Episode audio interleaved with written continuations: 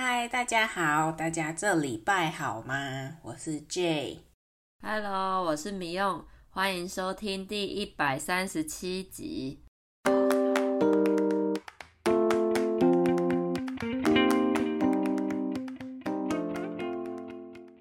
先跟大家说一下，之前大家一直有反映我们的文字稿不能直接复制的问题，跟大家报告。我们修好它啦，从上一集的开始应该都可以喽。对啊，大家如果有需要把文字稿复制下来到其他地方学习的话，这样就比较方便了。米友，你最近论文写得怎么样？进度还行吗？哎，说到这个，我就觉得压力山大。本来我这学期要申请口试，赶快毕业的。结果就是因为我的论文进度太慢了，所以昨天去找我的指导教授的时候，教授就请我下个学期再考。哇，不过要从头脑挤出这么多文字，真的超级困难的耶！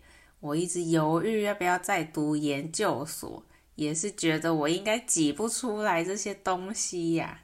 真的，但实际上进去研究所就读之后，不只是我，其他同学也有相同的感触，就是论文这个东西，其实就是大家写的内容互相抄来抄去，你写过的，我再改写成我的方式重新写过，觉得没学到什么东西，除非是那种对全人类或是社会有很大贡献的那种。医学、科学研究之类的论文，不然如果像我们这种艺术类的，其实真的就没有什么实质上的贡献。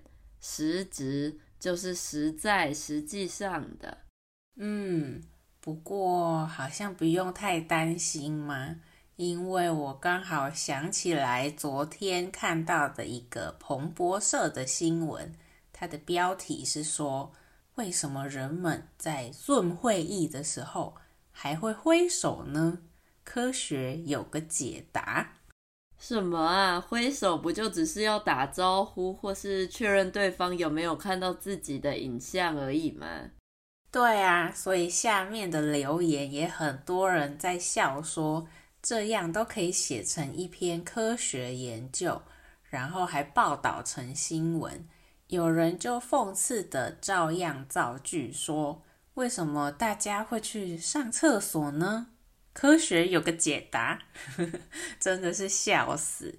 那讽刺的意思就是嘲笑或挖苦某件事情。比如说，网友觉得这个研究跟标题太没有意义，觉得很蠢，听起来很笨，所以就做了一样的句子。来嘲笑这篇新闻，讽刺他，挖苦他。讽刺你会听到有人把它读成三声，有些人则是读成四声。讽刺或是讽刺，毕竟所有的研究都是从一个很小的点开始的嘛。研究所教授们最喜欢说的，研究就是要小题大做。深入的去研究一个超小的主题之后，像拿放大镜去看一样，把那个小主题最细微的部分全部都进行分析研究。那个小主题很有可能是小到一般人平常都不会去注意到的，例如马路上的斑马线为什么是白色的直线之类的。到底是为什么呢？在台湾有阵子，大家也很喜欢说的是小时候不读书，长大当记者，也是在讽刺现在很多记者为了硬挤出新闻来，常常写一些无脑、没有新闻价值的文章。这句话真的超常听到的耶，而且我记得有一阵子，真的有很多不重要的新闻。甚至有些新闻还错误百出，不知道到底想要跟民众传达什么。对呀，像我们几个月前也抱怨过一些选举的新闻，只不过公正一点的说，也不是只有新闻媒体的问题啦。毕竟整个社会的风气也就是这样，所以这句“长大当记者”的话，对很多认真报道的记者跟媒体也是蛮不公平的啊。没错，而且说真的，新闻台每天二十四小时都一直在播报新闻，记者哪来那么多新闻可以报啊？所以我觉得也是这样，有些记者才开始会把一些网络上的影片、消息做成新闻的题材来报道。有时候看到新闻在报道中国哪个地方发生了什么有趣还是奇怪的事，每次看到我真的都觉得这到底干我什么事啊？如果是国际大事，当然会想了解一下，但基本上都是一些不太重要的。例如，中国大妈把超市当成水果吃到饱的餐厅之类的。对呀，台湾媒体的乱象，大家如果有点了解的话，应该也是会蛮吃惊的哦。虽然我一开始说的例子，彭博社是美国的媒体啦，那乱象就是乱七八糟的样子，混乱的现象。不过，我真的可以说，台湾自由归自由，但是我们的交通跟媒体真的不是普通的乱呢。